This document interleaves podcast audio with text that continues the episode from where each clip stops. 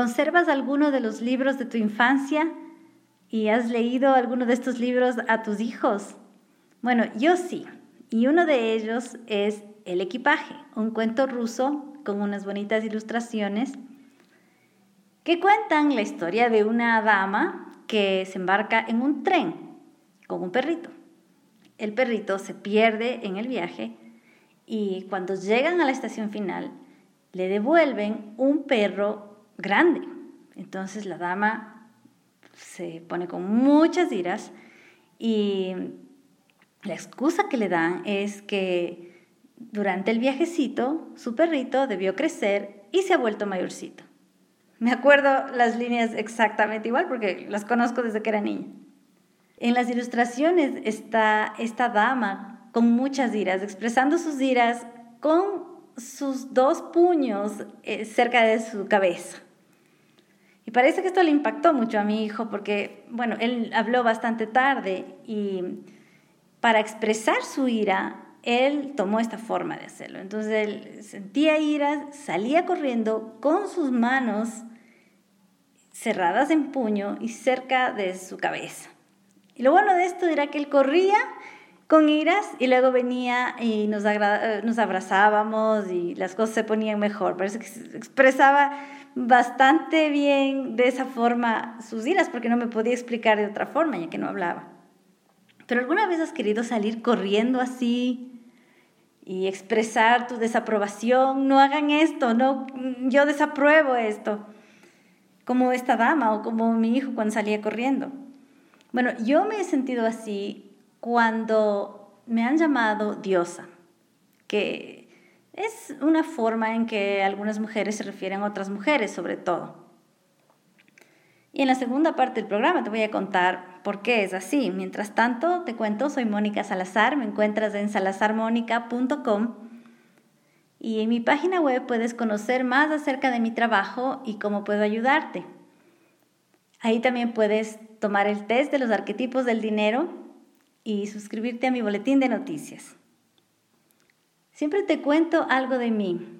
Hoy quiero compartir contigo una ocasión en que estuve yo orando por, en general, por la gente, por el mundo, y le pedí a Dios que me mostrara cuáles son las necesidades, por qué debería yo interceder, porque debería orar. Y, me mostró algo que nunca he vuelto a experimentar de esa forma tan intensa, porque empecé a sentir una sed, una sequedad en mi garganta que no podía tragar. Y tuve ganas de pararme e irme a la cocina a tomar un vaso de agua, porque era una sequedad que nunca he tenido tanta sed en mi vida. Y he estado en desiertos con sed, pero no, se comparaba. Y por esa razón yo tengo claro que mi misión de vida es mostrar a las personas dónde se encuentra ese pozo con agua, la cual si la bebes no vuelves a tener sed. No es mi misión obligar a la gente a beber esa agua, pero sí considero súper importante que las personas sepan ¿Dónde está aquello que va a calmar su sed y que eh, en cualquier momento de su vida, hasta el último día de su vida, pueden tomar la decisión de beber de esa agua? Mi recomendación de hoy es justamente la oración. Si es que quieres unirte a nuestras reuniones de oración que ocurren todos los lunes a las cinco y media, hora de Quito, puedes entrar a salazarmonica.com barra oración. Es totalmente gratuito, tú te inscribes, tienes un enlace y puedes entrar a esa hora, a la oración en la que yo escojo un pasaje bíblico. Ahora estamos usando los proverbios y me parece que vamos a seguir usando los proverbios por un tiempo más. Eh, tú solamente entras y puedes seguir la oración, no necesitas micrófono, necesitas cámara, es algo muy sencillo y normalmente empezamos bastante puntuales y terminamos bastante puntuales, la reunión dura media hora, así que te espero el próximo lunes. ¿Por qué es que yo quiero salir corriendo con las manos en mi cabeza cuando alguien me llama diosa? Eh, y yo me relaciono, me, eh, me identifico mucho con lo que vivieron Pablo y Bernabé. Eso está registrado en el libro de Hechos. Dice, Pablo es apedreado en Listra. Mira lo que pasó. Bueno, Pablo hizo ahí algunos milagros y dice, entonces la gente, visto lo que Pablo había hecho, alzó la voz diciendo en lengua licaónica, dioses bajo la semejanza de hombres han descendido a nosotros.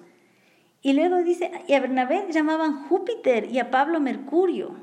Imagínate lo que pasó aquí. Entonces luego ya les trajeron ofrendas, les trajeron toros, guirnaldas y ya les venían a venerar. Entonces ellos, mira lo que hicieron, rasgaron sus ropas y se lanzaron entre la multitud dando voces, más o menos como esta dama, más o menos como mi hijo. O sea, una actitud total, em, de total desaprobación. ¿Y qué es lo que hicieron ellos, varones? ¿Por qué hacen esto? Les dicen, nosotros también somos hombres semejantes a vosotros. Y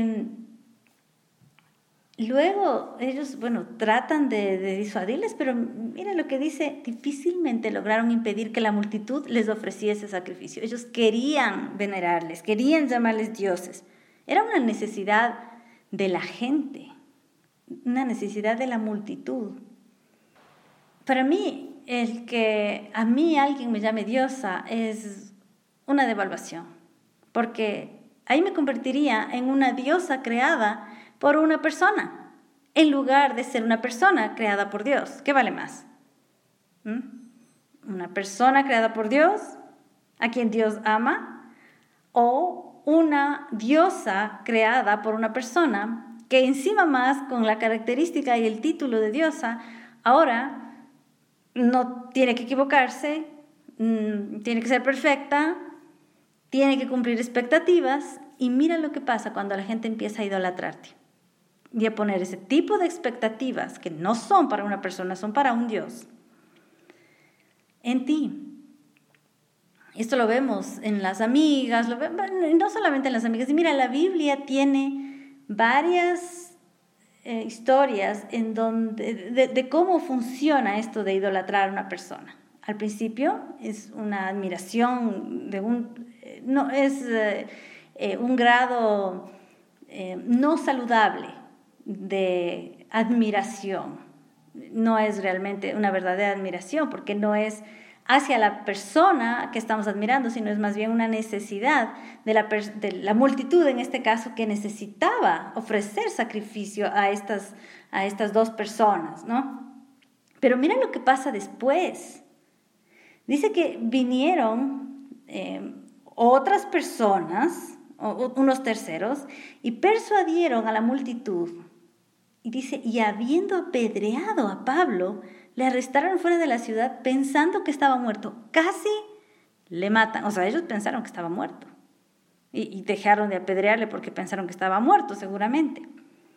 Estas mismas personas que le estaban queriendo hacer un Dios, el momento en que él, les dice que no, el momento en que ya no, ya no se comporta este Dios como ellos quieren que se comporte, entonces le apedrean. Y esto lo hemos visto. La misma persona que empieza a idolatrarte va a tener una gran decepción cuando se dé cuenta que no eres la creación que esta persona quiso hacer de ti, quiso hacer un Dios, quiso hacer un ídolo y no resultaste así. Vas a fallar, vas a decepcionarle. Y en el momento en que le decepcionas, entonces hay un cambio de 180 grados y ahora puede convertirse en tu peor enemigo. Y ahora puede ser la persona que te apedrea.